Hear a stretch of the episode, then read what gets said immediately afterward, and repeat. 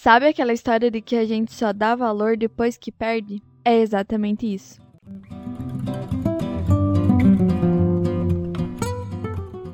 Olá, leitor! Eu sou a Kimberly e estou aqui para apresentar para vocês mais um Unifavest Literatura super, super legal. Hoje eu escolhi exaltar alguns escritores que só ficaram famosos depois de sua morte. É o que eu disse.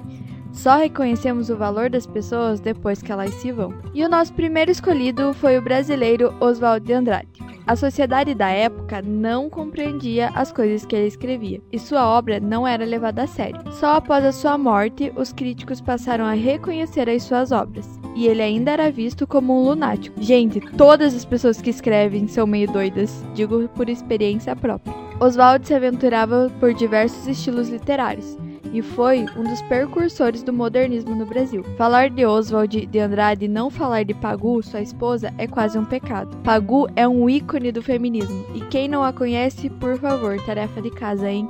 Conheçam essa mulher. E agora vamos para a nossa segunda posição, o Lima Barreto, que foi outro gênio que sofreu preconceito na época. E é engraçado que provavelmente você conhece todos esses nomes, mas na época ele sofreu um preconceito e não eram lembrados. Ele sempre foi apontado como louco, beberrão, socialista e neurostênico. Um mulato pobre que não sabia escrever no português castiço. Sendo assim, seus textos só poderiam ser de péssima qualidade. Foi desprezado e não tinha condições financeiras de bancar a publicação de seus escritos. Sua crítica ácida contra as elites cariocas sempre o afastou dos leitores de classe média que queriam comentários otimistas sobre o Rio de Janeiro. Ele morreu com 41 anos de idade devido aos seus problemas psiquiátricos após ser internado em vários hospitais. Então, só depois disso que ele obteve o devido reconhecimento de suas obras literárias.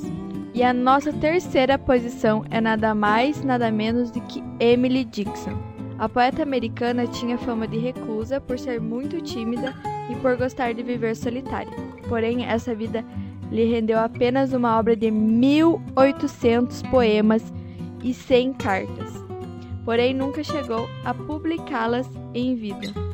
Meu Deus, esse podcast está mais triste do que eu imaginei que seria. Sua obra foi reunida e editada após sua morte, com a ajuda da sua irmã, sendo então muito elogiada pelos leitores e críticos. E na pesquisa sobre a Emily eu encontrei esse poema que eu quero ler para vocês. Não viverei em vão se puder, salvar de partir-se um coração, se eu puder aliviar uma vida sofrida ou abrandar uma dor, ou ajudar um enxangue passarinho a subir de novo ao ninho. Não viverei em vão. E a nossa última escolhida foi só a escritora de Frankenstein. Mary Shelley não tinha sido realmente valorizada até algumas décadas atrás, quando seus romances, estudos e artigos foram analisados. Ela preocupava-se mais com o fato de o marido conseguir a fama de poeta do que ela mesma, e por isso se esforçou mais para apresentar os trabalhos dele. E mesmo depois da sua morte, ela foi mais lembrada por ser esposa de Percy Shelley e não como uma escritora de sucesso. Gente, ela só escreveu Frankenstein, tá?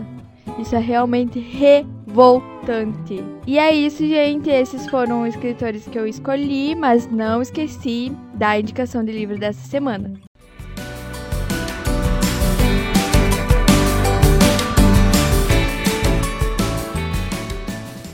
Para falar um pouquinho mais sobre a Mary, eu escolhi Frankenstein. E vou confessar uma coisa para vocês: eu nunca li o livro. Mas depois de saber a história por trás dele, me deu muita vontade de ler. A história por trás de Frankenstein é a seguinte: Mary e seu marido estavam junto com outro poeta em uma casa e começou uma tempestade muito forte. Então, esse poeta propôs para eles é, escreverem um texto sobre fantasmas. Em um primeiro momento, Mary relutou em aceitar o desafio. Porém, alguns dias depois, na madrugada de 16 de julho de 1816, a escritora teve a visão de um jovem estudante dando vida aos ossos que havia recolhido de uma sepultura. Assim, com apenas 18 anos, ela criou Frankenstein. A ideia virou um conto e foi apresentada aos demais presentes na casa. Incentivada pelo marido, trabalhou para desenvolver o conto e transformá-lo em um romance essencialmente próximo da história original.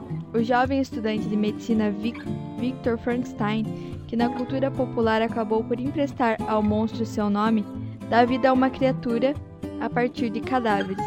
O monstro, abandonado pelo Criador, começa a assimilar os sentimentos humanos e a compreender sua triste condição revoltando-se e perseguindo Frankenstein. E o nosso podcast mais amado vai ficando por aqui. Não esquece que estamos em todas as redes sociais como Unifavest Play e se você ler o livro, conta pra mim. Eu tenho recebido vários directs e tô amando a interação de vocês, de verdade.